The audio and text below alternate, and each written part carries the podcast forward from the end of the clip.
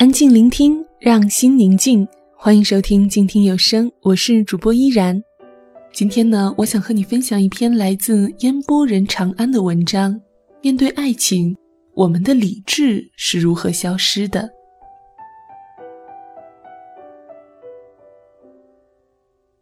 因为写过不少爱情故事，平时也会有人通过各种渠道给我发信息，多数都是我觉得他不好。我该怎么办之类的？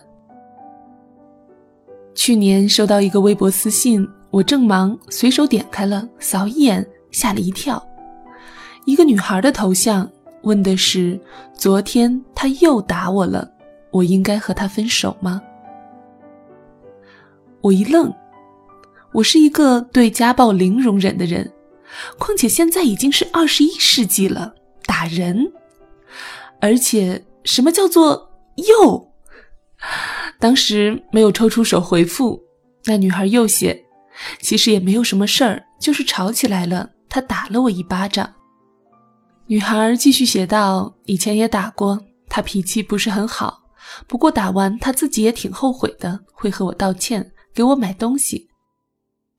就是这次太疼了，我哭了一个晚上，想问问你，我该分手吗？我放下手头的事儿，耐心看完了他打出来的每一个字儿，想了想，给他回复说：“我不知道你怎么想，反正在我这儿，家暴是犯罪，必须分。”然后就没有消息了。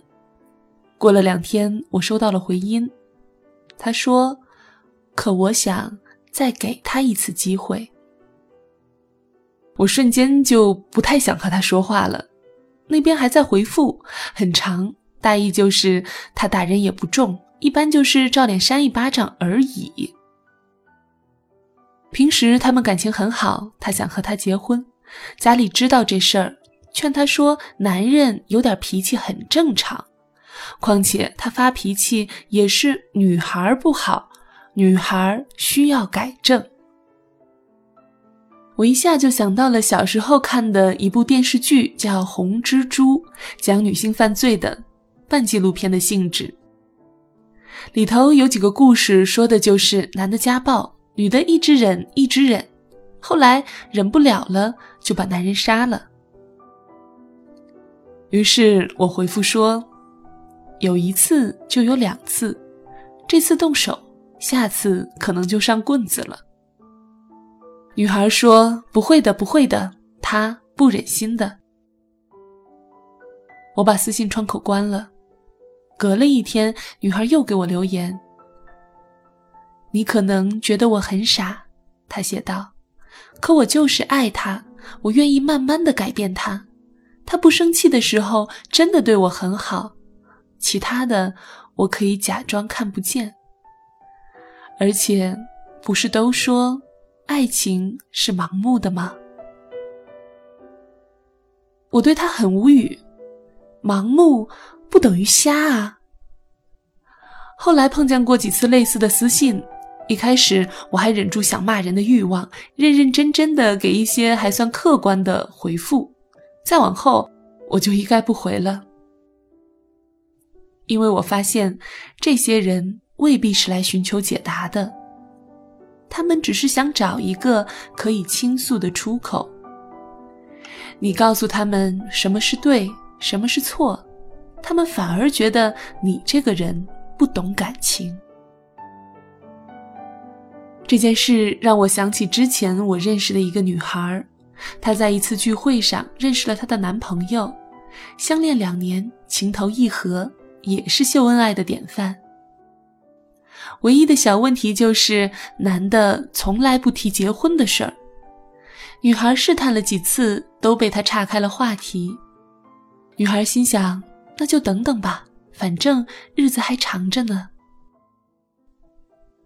结果有一次，她偶然发现她的男朋友已经结婚了，还有一个孩子。这下问题就严重了。他的好几个朋友得到消息，都说要找那个男的当面质问。女孩犹豫半天，同意了。大部队浩浩荡荡地杀到男孩家，到楼下，女孩忽然不走了。她说：“要不算了吧。”所有人都愣了。女孩又说：“我仔细想了想，我可以原谅他。”说完，他转身就走，剩下一群人大眼瞪小眼。楼道有大铁门，一时半会儿好像也没有人要进出。大家都是守法良民，又不能强行砸门，最后只好散了。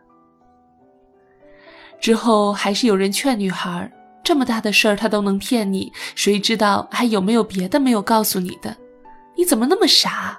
难不成还指望他离婚和你在一起吗？”女孩回答说：“我不指望他离婚，他不告诉我。”应该有他的苦衷。也许，也许他和他的妻子感情不和呢。众人无言以对。女孩又说：“我真的想过了，和他在一起很开心。我不想破坏这种感情。我给他时间，我愿意等，等多久我都愿意。”她确实说到做到。仍然正常的和她的男朋友过日子，没有戳破她的谎言。后来的事情我不知道，没有人告诉我。我希望女孩会终于想明白，离开那个隐瞒婚姻的男人。但可能性更大的呢，就是她就打算这样一直下去。那么问题来了。一个朝夕相处的人，要藏那么多秘密，不可能不露马脚，不可能没有任何蛛丝马迹。所以，他究竟是忽略了这些细节，还是为了爱情选择视而不见呢？我之前写过一句话：上网买个东西都知道要货比三家，可一面对爱情，往往却失去了理智。有人说，我根本没得选啊。是啊，人海茫茫，茫茫世界，几十亿人遇上一个喜欢自己的已经很不容易了，还奢求什么呢？于是他犯了一个严重的错误，你原谅了；他一再欺骗，你忍了；他假借出差，偷偷和别人约会。你背过身，睁一只眼闭一只眼。于是明明知道他不可能喜欢你，还是两三天送出一句问候，逢节日寄去一份礼物。明明知道他不可能给你什么，还坚持不离不走，希望有一天能出现奇迹。你告诉你自己，这就是爱情，伟大宽广。包容一切，不计前嫌，不计后果。可是爱情说：“我招谁惹谁了？怎么什么锅都往我身上扔？”的确啊，我们的选择是没有那么多，但我们还是可以不选。就像你去买酱油，超市就剩了一瓶山寨品牌勾兑的，上头落满了蜘蛛网，生产日期都没有。你还要买吗？回家去，今天不吃酱油不会死。明天再去超市，可能就进货了，琳琅满目，各种牌子，各种口味，只要钱足够，想买哪个买哪个。至于那瓶山寨酱油呢？